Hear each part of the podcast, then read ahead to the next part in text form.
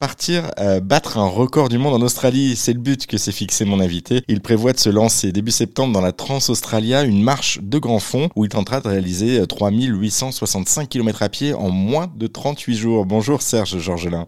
Bonjour Jérôme. Pour débuter Serge, est-ce que vous pouvez nous expliquer un petit peu ce que c'est justement que la marche de grand fond? Oui, alors la, la, la, marche de grand fond, c'est exactement la même chose que la marche athlétique, euh, bah, on va le citer, hein, de notre ancien international Johan Diniz. Ce sont exactement les mêmes règles. La marche est toujours un pied au contact du sol avec la jambe d'attaque euh, tendue. Donc on verrouille le genou euh, sur la jambe d'attaque euh, de façon à avoir la jambe bien tendue et toujours avoir un contact du sol. Alors ça c'est les règles précisément de la, la, marche de grand fond. Moi bien évidemment cette règle-là je ne vais pas l'appliquer on va dire correctement sur cette transausstralienne parce qu'il y aura de toute façon pas de juge. Voilà, je ne serai pas jugé sur la technique de marche. Mais en tout cas voilà, voilà je vais traverser l'Australie en marche de grand fond euh, un sport maintenant que je pratique depuis plus de 20 ans. Et entre d'autres sports, on y reviendra. Mais là, la marche de grand fond, alternée avec de la course aussi un petit peu plus. La, course, elle aura quel but en fait? Bah, la, course, je vais l'adopter à peu près sur un pourcentage de, de, 30% sur les 3865 km et, elle a vraiment pour but pour changer un peu de rythme, pour prendre un petit peu de récupérer de la souplesse, pour prendre un petit peu d'aérien, euh, pour essayer aussi de moins me fatiguer pour avoir toujours le même geste répétitif et puis aussi euh,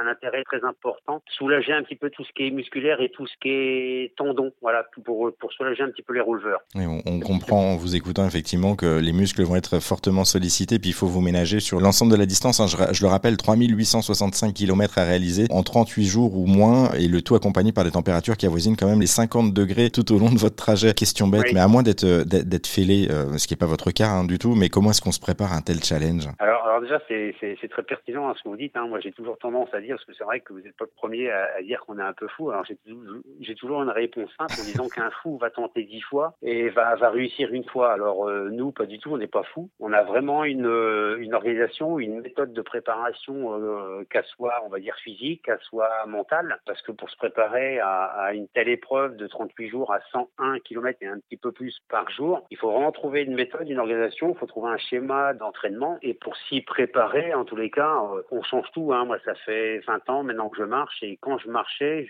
j'avoisinais, enfin quand je marchais sur mes compétitions, j'étais à 4500 km à l'année à peu près. Et aujourd'hui, pour ce record euh, que j'ai commencé à m'entraîner le 1er juillet 2021, je suis passé de 4500 à 6000 km par an. Voilà.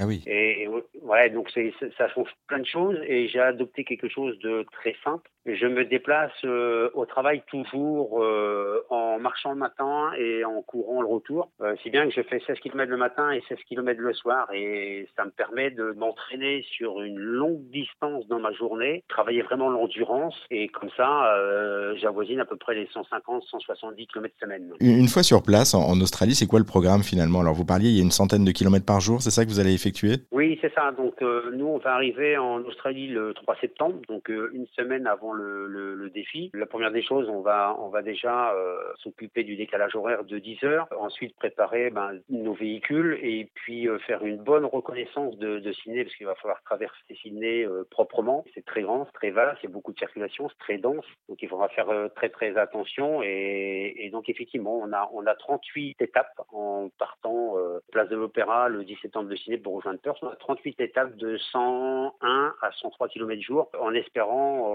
finir le 19 octobre. Et au soir du 19 octobre, on aura logiquement battu le record du monde de Patrick Mandin. On croise les doigts en tout cas pour vous pour battre ce record du monde. On vous souhaite bon courage également, Serge Georgelin un défi à la fois sportif, du coup on a compris, mais euh, on le rappelle aussi un défi solidaire, puisque vous tenterez aussi tout au long du parcours de récolter des fonds pour l'association Les Parents d'Hugo, association qui vient en aide notamment aux enfants malades atteints de, de cancer pédiatrique. Puis pour le suivre dans son aventure, pour ça on a mis tous les liens en ligne sur notre site internet erzen.fr. Merci à vous. Merci Jérôme.